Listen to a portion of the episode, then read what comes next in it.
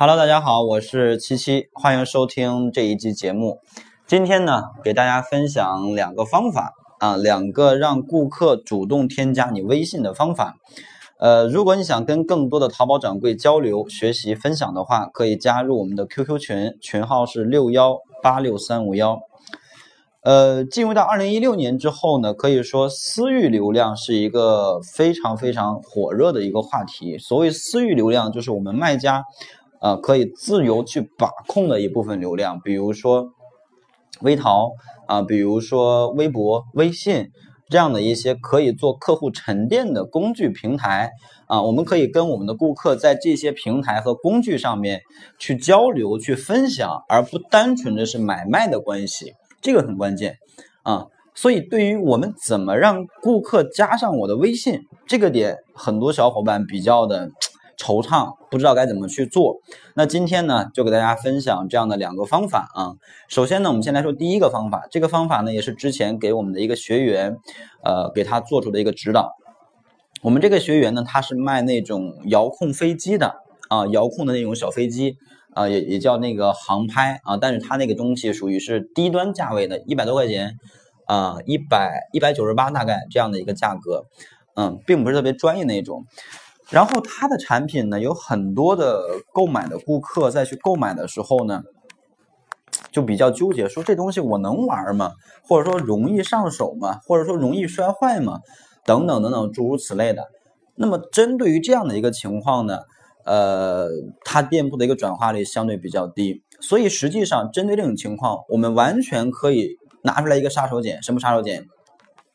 就是可以去引导顾客来添加我的微信，就是你加上的我的微信之后，我可以给你去开这个微信视频，我用微信视频来给你演示这个东西好不好操作，以及就是说，呃，我们这个防摔性等等等等诸如此类的这种东西，都可以给你实际的去演示。哎，这样的情况下是不是可以最大化的来提升这个真实感呢？所以。这个东西就可以顺理成章的让我们的顾客加上我们的微信号。哎，你不是担心你不会玩吗？或者你担心这个飞机呃一摔就碎吗？你可以加上我的这个微信，然后呢，咱们俩开这个视频，我给你可以给你开视频，让你来看一下，哎，这个东西有多简单，以及呢它的一个抗摔性有多强，就很顺理成章的就加上我们的微信了，对吧？所以这是一个方法。当然呢，要活学活用啊，这只是一个思路而已，可能并不是适用于所有的类目。呃，这是方法第一个。第二个方法呢，我们再来说一下，就是对于订单的一个跟踪啊。所谓订单跟踪什么意思呢？就是当有一些顾客去下单之后呢，我们要第一时间联系上这个顾客，因为在他刚刚付款这个节节骨眼啊，他是最兴奋的，也是属于是最信赖我们店铺的。这样的一个时间段，所以他才会去付款啊，有这样的一个付款行为。这种时候呢，我立刻去跟单，联系上这顾客，哎，我直接跟他说，哎，你好啊，我们现在店铺正在搞一个小活动，啊，你可以添加我们这个老板的老板娘啊，老板或者老板娘的这个微信，添加上微信之后呢，就会给您在发快递的时候赠送您一个小赠品啊，赠送您一份礼品，一份礼物，哎。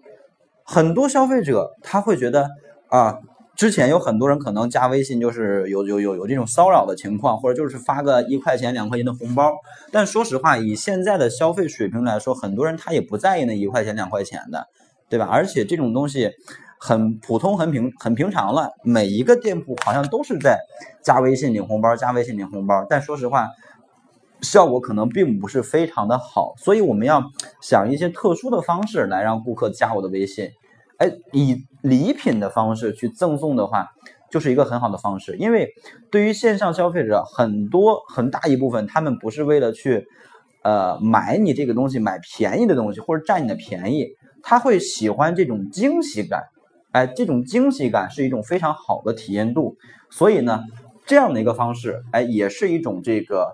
可以去引导顾客加我们这个微信的，当然你跟你跟他去说，你说我们送你一份小礼品啊，因为现在是一个什么什么什么节日，我们可以找一个噱头嘛，是一个什么什么节日啊，在这个期间呢，我们赠送一百份礼品，但是你需要去添加一下我们这个老板的这个微信，这样的话，我们就会在给您发快递的时候，在这个包裹里边给您加上这个小礼品。你比如说，举个例子，我们是卖这个鞋子的，或者卖运动鞋的，那我可不可以在这个包裹里边给他带上一份这个鞋垫儿，再加这个一双袜子这样的一个礼品的一个小套装呢？是不是就会有一份礼品啊，有一个惊喜感？那说实话，可能很多店铺现在也是在做这种礼品的一个赠送，但是呢，你却没有把它的一个营销价值发挥出来。那我完全可以把这个东西当做噱头啊，让顾客来添加我微信的一个噱头，所以这也是一个方法，对吧？所以今天呢，就给大家分享这两个方法。当然，方法不仅仅是这两个啊，后边有机会的话，可以再跟大家分享更多。